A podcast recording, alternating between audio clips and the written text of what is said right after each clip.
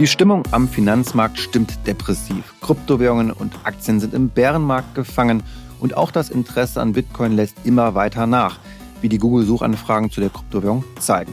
Die Stimmung wollen wir uns dennoch nicht vermiesen lassen, da es genug positive Meldungen im Kryptosektor gibt, die Hoffnung machen und über die wir später auch noch sprechen werden.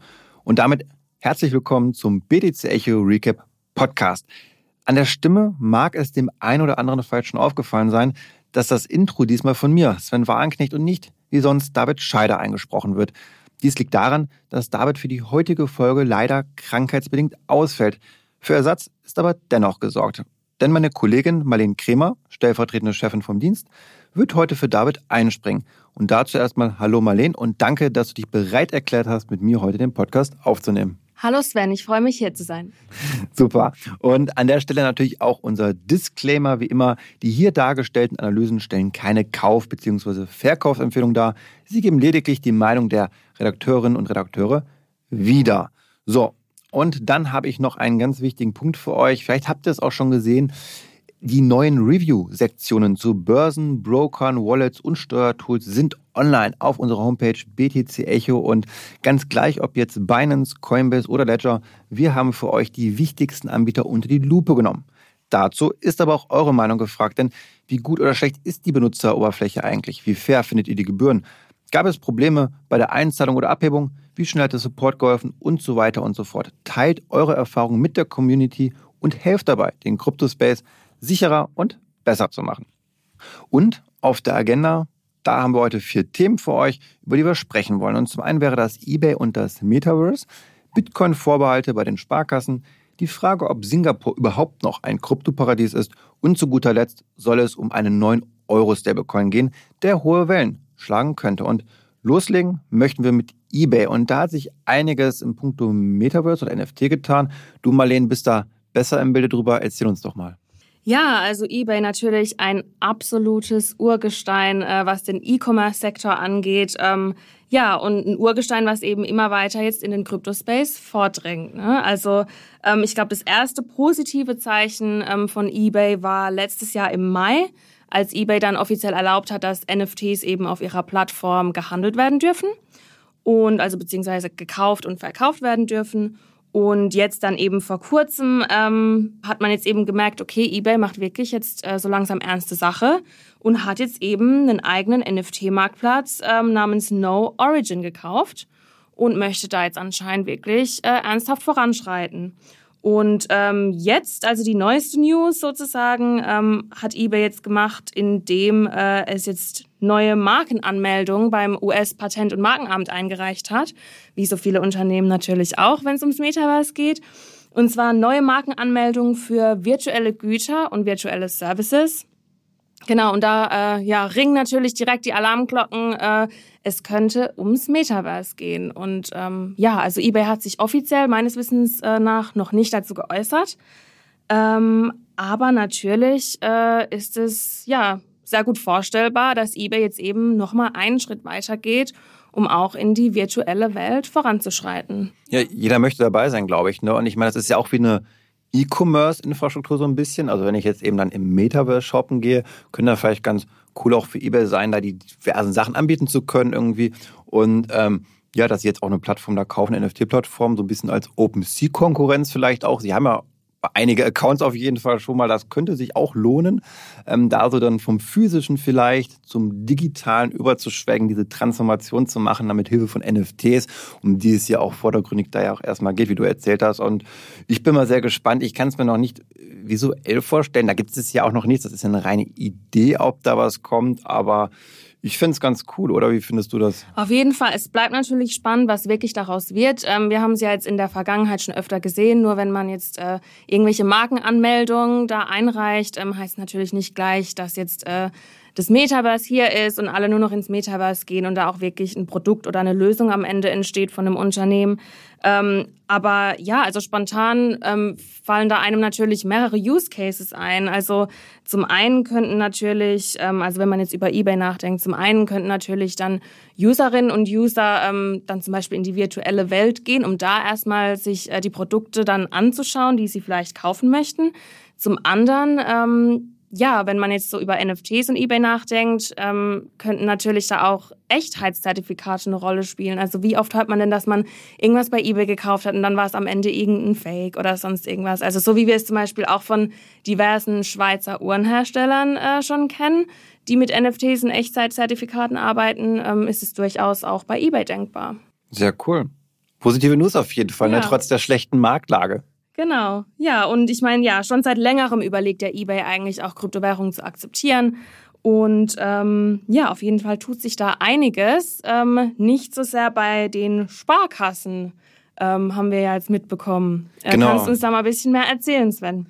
Zumindest nicht in die richtige Richtung geht da alles. Und zwar gab es eine längere Debatte bei den Sparkassen, ob man jetzt auch den Kryptohandel seinen Kunden ermöglichen soll, dass sie eben eine Bitcoin-Wallet haben. Und leider hat man sich jetzt diese Woche am Montag dagegen entschieden. Es wird also erstmal keine Bitcoins und Ether bei den Sparkassen geben. Das hat eben der Deutsche Sparkassen- und Giroverband DSGV beschlossen. Und als Begründung hat man dann gesagt, ja, man möchte die Kunden ja vor unkalkulierbaren Risiken schützen. Und ich kann mich erinnern, in der Vergangenheit hat der eine oder andere auch mal das Wort Schneeballsystem gebraucht, so ein bisschen, um eine Andeutung zu machen, was man davon hält von den Kryptowährungen. Also ja, nicht so wirklich positiv eingestellt sind hier viele, nicht alle. Das muss man sicherlich auch immer sagen. Es gab ja auch einige, die das wirklich wollten auch. Aber es haben sich halt die ja, Kritiker durchgesetzt, kann man sagen. Und das finde ich halt so ein bisschen albern auch, denn vor unkalkulierbaren Risiken schützen. Also dann würde ich ja mal sagen, liebe Sparkasse, vielleicht ermöglicht es ihr euren Kunden auch nicht über das klassische Wertpapierdepot Hebelzertifikate, Optionsscheine zu kaufen oder Penny-Stock-Aktien, denn das sind ja auch unkalkulierbare Risiken, wo man ja mal ganz schnell einen Totalverlust einführt. Also da hat Bitcoin im Zweifel sogar weniger korrigiert als so manche Tech-Aktie oder Meme-Stock. Also das finde ich sollte man dann jetzt nicht in der Form einer Doppelmoral dann irgendwie sagen, dass wir alle hier immer nur schützen wollen wie kleine Kinder irgendwie, denn man muss ja auch 18 sein für ein Wertpapierdepot und dann sollte bitteschön auch jeder selbst entscheiden können, meiner Meinung nach, worein er investiert oder vielleicht auch nicht. Es wird ja niemand dazu gezwungen, genauso wenig wie jemand gezwungen wird, in irgendwelche Aktien zu investieren. Und ähm, was ich dabei auch eben ja schwierig finde, ist, man weiß auch darum, dass die Kunden es möchten. Man sieht, dass Gelder abgebucht werden und diese Gelder landen dann eben bei Coinbase, die dann bei einer Trade Republic, wo ich auch Kryptowährung handeln kann. Und das weiß man, dass das, das zweifelt auch niemand an. Aber dann ist es ja doch irgendwie so bei den Sparkassen anscheinend, so kommt es mir vor, dass die Angst vor dem Kryptoschmuddel-Image so hoch ist, dass man sagt, nee, also ah, das wäre zwar sinnvoll, vielleicht das anzubieten, da ist auch eine Kundennachfrage, aber das ist imagemäßig natürlich gar nicht so gut für uns. Und das ist wieder so eine Art ja, Opportunismus. Man könnte auch sagen, Fähnchen im Wind, so ein bisschen. Man kennt ja vielleicht noch die Werbung mit den 0815 Fähnchen dann irgendwie, die ja alle da auch direkt im Kopf haben, irgendwie, wenn es um solche Sachen geht. Das finde ich einfach schade, dass man sich einfach nicht traut nur weil jetzt die Kurse vielleicht auch runtergekommen sind, weil wir einen Bärenmarkt haben, dass damit auch das Image eben ja runtergekommen ist. Das sah vielleicht vor sechs Monaten anders aus, als vielleicht auch diese Idee, eben auch Bitcoin-Wallets anzubieten, ja vielleicht auch geboren worden ist, also im Bullenmarkt. Und da finde ich, erwarte ich eigentlich von einer Sparkasse, dass sie etwas weniger Trends irgendwie hin und her läuft, sondern einfach mehr ja eine eigene Meinung da auch vertritt. Auch losgelöst, wo jetzt gerade die Kurse stehen. Und da könnte ich mir auch vorstellen, zum Beispiel, dass in, ich weiß nicht, ein oder in zwei Jahren, wenn wir vielleicht wieder eine Hochzeit erleben, eine große Rallye stattfindet, das am Höhepunkt, wo die Kurse ganz oben sind, dann eine Sparkasse sagt, ja, okay, jetzt machen wir es doch. So, und dann steigen die Kunden ein und dann kommt die große Korrektur natürlich, wie es ganz normal ist bei Finanzmärkten. Und dann fallen ganz viele auf die Nase und dann heißt es wieder, wie konnte man das nur machen? Und das ist einfach wieder so ein, ja, so ein dummes Timing, glaube ich. Ja. Glaubst du jetzt, ähm, oder was glaubst du jetzt, hat es für eine Auswirkung auf die Kryptomassenadoption in Deutschland? Also ist es noch ein weiter Weg?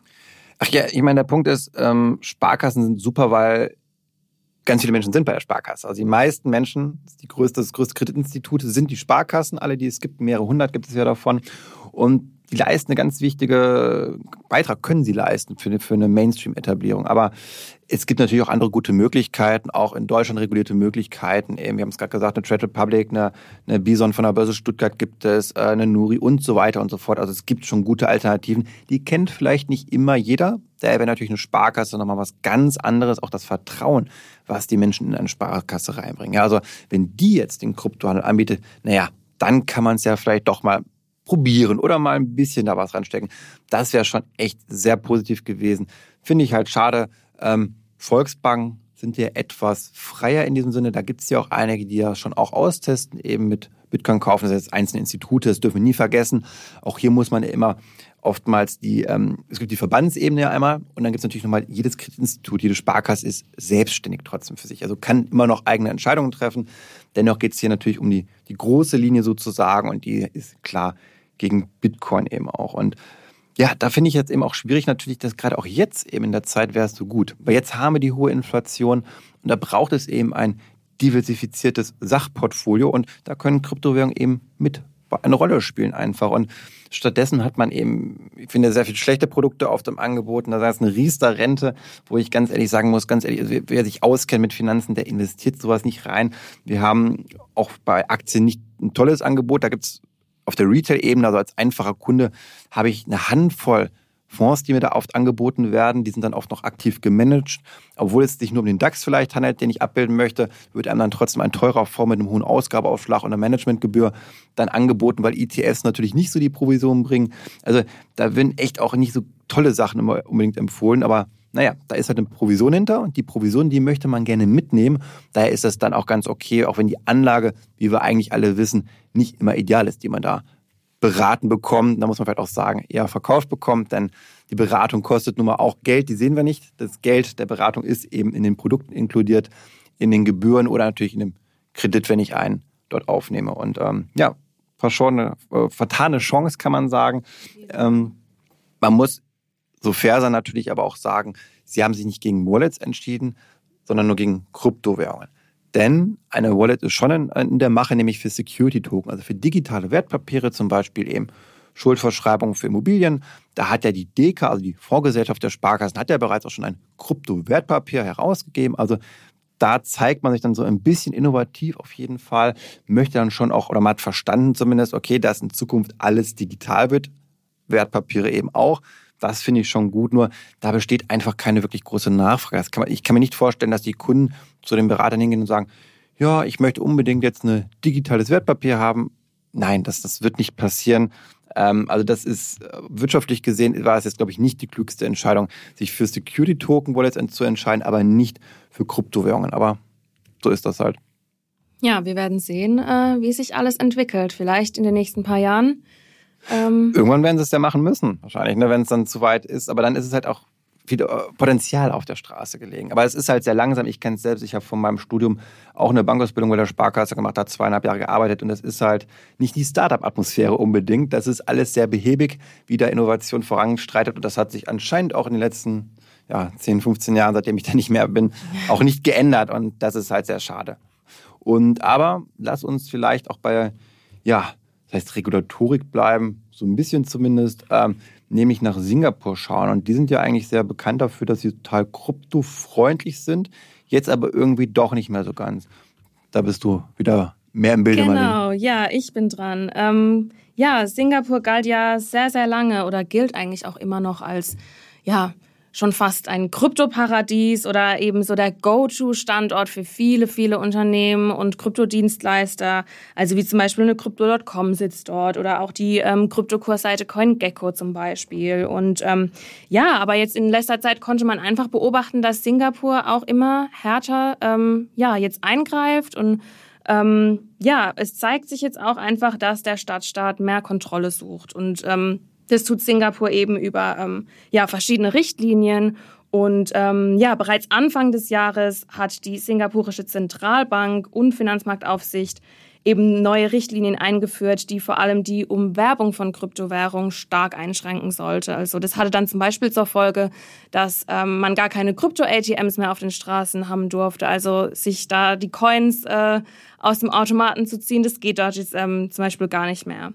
Genau, und ähm, jetzt der singapurische Fintech-Chef ähm, Sopnendu Mohanty hat jetzt eben ähm, auch ein neues Statement abgegeben und hat gesagt, ich zitiere, brutal und unerbittlich hart ähm, durchzugreifen, ähm, wenn eben ein bestimmtes Fehlverhalten am Markt festgestellt wird. Und ja, da muss man jetzt auch ganz klar sagen, natürlich, ähm, ja, ein Fehlverhalten am Markt, auch auf dem klassischen Finanzmarkt, geht es natürlich nicht und muss auch natürlich bestraft werden. Äh, wenn er jetzt keine Prügelstrafe oder so erlebt. Du hast ja mehrere Monate in Singapur gelebt, Marlene, du kennst dich da ja so ein bisschen aus. Genau. Und da ist ja auch bekannt, dass die drakonische Strafen haben für kleinste Vergehen, dass man da echt mit Bambushieben nämlich verprügelt wird. Ich habe mir das mal durchgelesen. Ähm, muss ich jetzt ja nicht erklären, wie, also es wird besonders stark beschleunigt, aber ja, ja soll dann sehr krass. wehtun auf jeden Fall. Aber darum geht es wahrscheinlich nicht, oder? Nee, ähm, also ich hoffe natürlich nicht. Ähm, ganz genau kann ich es jetzt auch nicht sagen. Aber ja, es ist halt schon eben ein härteren Kurs, den man hier jetzt fahren möchte. Und es wird einfach jetzt ähm, ja immer klarer. Es soll natürlich keine Ausnahme für Krypto geben. Wie gesagt, auch der klassische Finanzmarkt, da geht eben Fehlverhalten nicht. Aber ähm, gerade bei so einer etwas jüngeren Industrie wie dem Crypto-Space ist dann natürlich das Risiko einfach hoch, dass eben die staatliche Hand vielleicht doch ein bisschen zu fest zudrückt und eben ja den, den Sektor überreguliert. Und jetzt natürlich auch mit dem Hintergrund von dem jüngsten Terra-Crash ähm, könnte es natürlich sein, dass das äh, ja für die etwas härtere Regulierung jetzt dann auch ähm, ausschlaggebend war. Könnte ich mir aber auch vorstellen, dass es einfach viel auch Drohgebärde ist. Also man will ja Fintech-Innovation haben. Ich meine, das ist einer der Finanzhubs in Asien. Darüber läuft ganz, ganz viel und das weiß man auch, dass sehr viel Wertschöpfung und einfach Wohlstand daher kommt. Und ich glaube einfach, dass das so ein bisschen strategisch vielleicht auch war, diese Ausdrucksweise zu wählen. Man am Ende aber dann vielleicht auch gar nicht so viel macht, weil das Geld möchte man schon ganz gerne mitnehmen, glaube ich. Ganz genau, ja, das glaube ich auch. Also so richtig äh, Sorgen mache ich mir hier jetzt in diesem Fall nicht. Aber ähm, ja, man muss auch sagen, dass ähm, auch Singapur zum Beispiel an einer digitalen Zentralbankwährung arbeitet. Mohanty hatte da in dem äh, ja, entsprechenden Interview auch gemeint, dass er hofft, in den nächsten drei Jahren eben eine entsprechende CBDC einführen zu können, beziehungsweise dass die da ähm, ja, verfügbar sein wird. Ähm, und jetzt könnte man sich natürlich wieder die äh, alte Frage stellen, okay, müssen jetzt eben äh, ja, die privaten Projekte den staatlichen Projekten weichen und möchte jetzt der Staat einfach nur noch seine Kryptoprojekte durchdrücken. Ähm, ja, weil zum Beispiel also die DBS Bank, ähm, die hatte es ursprünglich auch geplant gehabt, ihr Kryptoangebot auszuweiten, hatte dann jedoch wieder einen Rückzieher gemacht und dann etwas später hat dann die singapurische Zentralbank eben bekannt gegeben, zusammen mit JP Morgan den DeFi-Space austesten zu wollen. Und da könnte man sich natürlich jetzt auch fragen, hm, okay, solange jetzt die singapurische Zentralbank da dabei ist, ist es dann in Ordnung? Ähm, ja, das ist natürlich einfach immer so ein Balanceakt, ähm, den es zu vollführen gilt. Ja, und apropos Regulierung. Ähm, Stablecoins haben wir jetzt gerade in den letzten Wochen, glaube ich, sehr deutlich gesehen, haben auch viel mit Regulierung zu tun. Ähm, ja, und da gibt es News von Circle. Ähm, du weißt da mehr drüber, Sven. Genau, und zwar bringt Circle jetzt einen Euro-Stablecoin heraus, den Euroc, namentlich angelehnt an Eurocoin. Und ich glaube, dass das ein ziemlich großes Ding ist, auch wenn man das vielleicht auf den ersten Blick vielleicht nicht so sieht. Denn bislang ist der Markt, das wissen wir alle, total US-Dollar dominiert. Also über 95 Prozent aller Stablecoins sind US-Dollar. Stablecoins wie Tesla kennt man natürlich, aber auch von Circle gibt es ja eine Version und noch viele weitere. Und jetzt mit diesem Circle, da haben wir eine 100% Deckung des Stablecoins mit eben Euro-Staatsanleihen.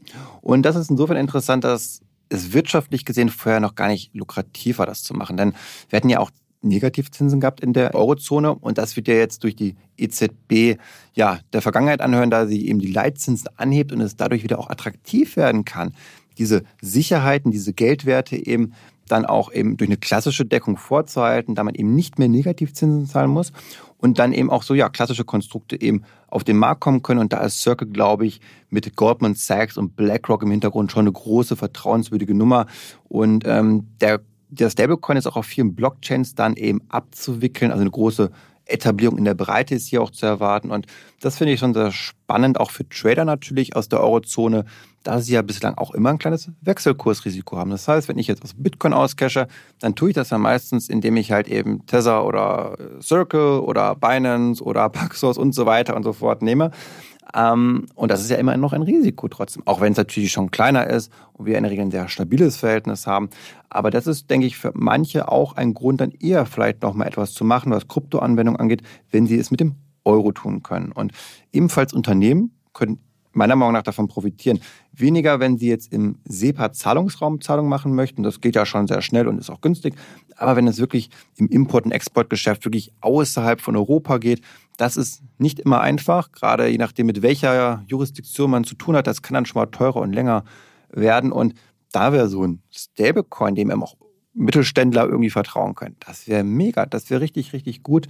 Und ähm, also man sieht, es gibt viele Gründe, die dafür sprechen.